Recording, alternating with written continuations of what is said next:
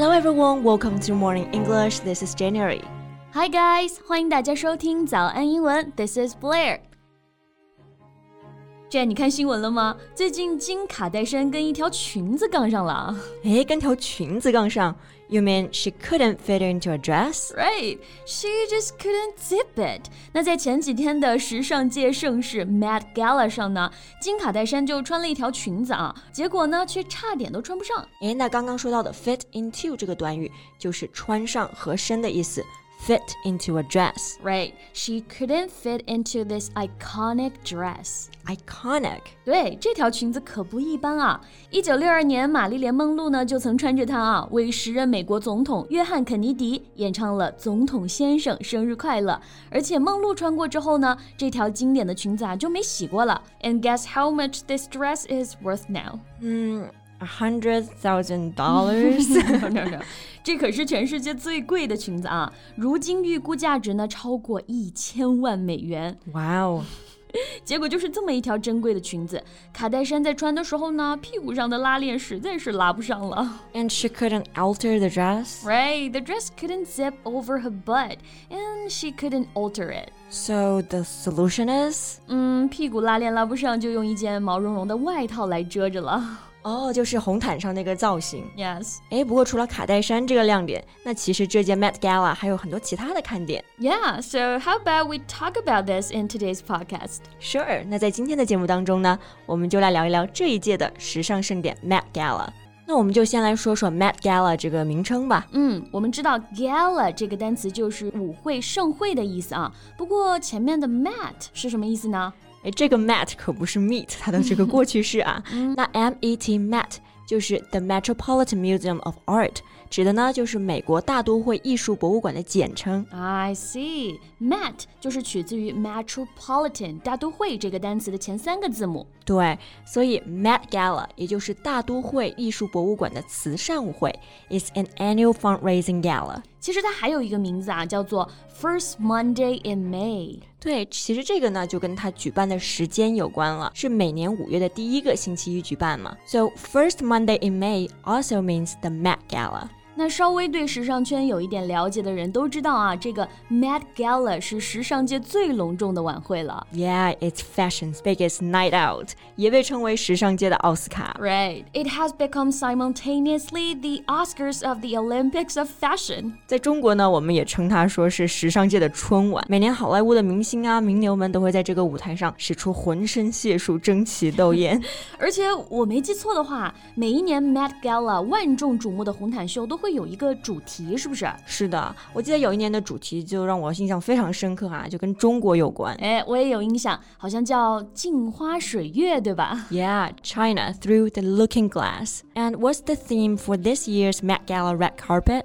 今年红毯的穿着主题是 Gilded Glamour，镀金魅力啊。I see.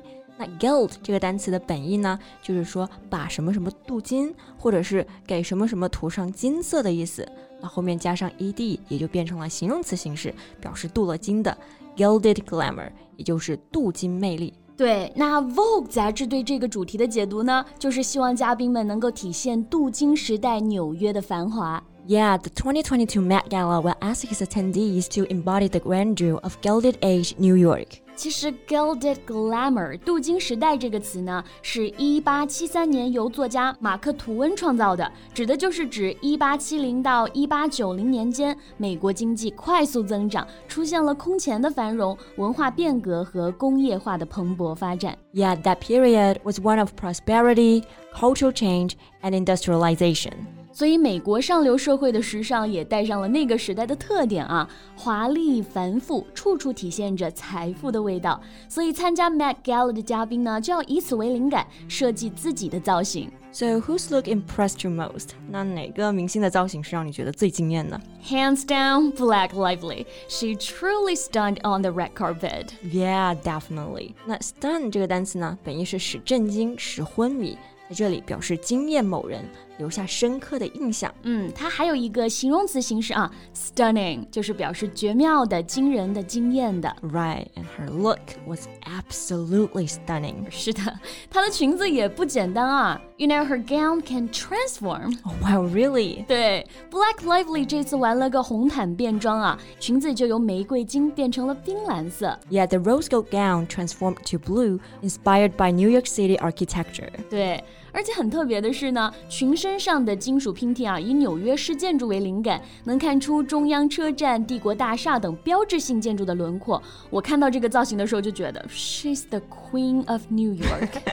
Yeah, and honestly, I was fully expecting Blake Lively to smash it but she has truly exceeded expectations this year. 没错，整个造型呢也完全超出了我的预期啊。那超出预期，英文当中我们就可以用 exceed expectations。哎，那你觉得今年还有谁的造型是 exceed expectations 呢？我觉得应该是 Cardi B 了吧，她是把镀金魅力实实在在的穿在了身上啊。 Oh, right, she was glittered in a gold gown. Glitter 这个单词呢，它表示闪耀、发光的意思，而 且它的这个 gold gown 还不是普通的金色礼服哦。 Yeah, her gold gown has made entirely of gold chains.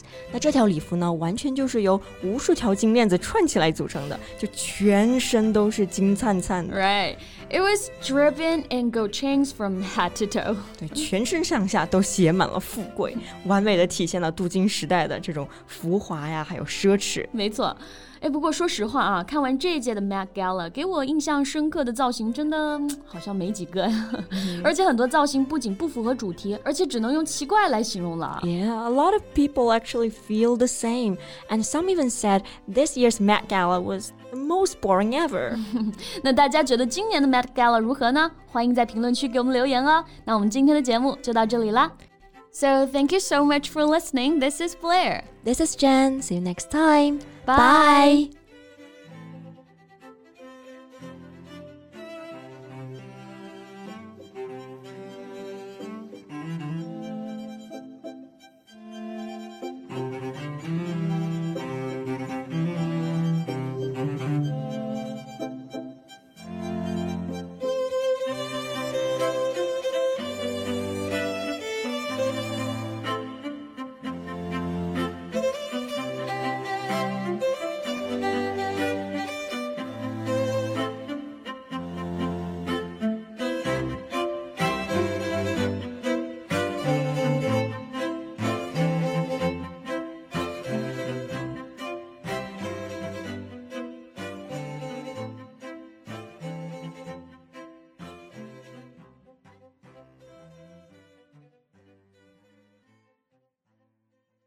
This podcast is from Morning English.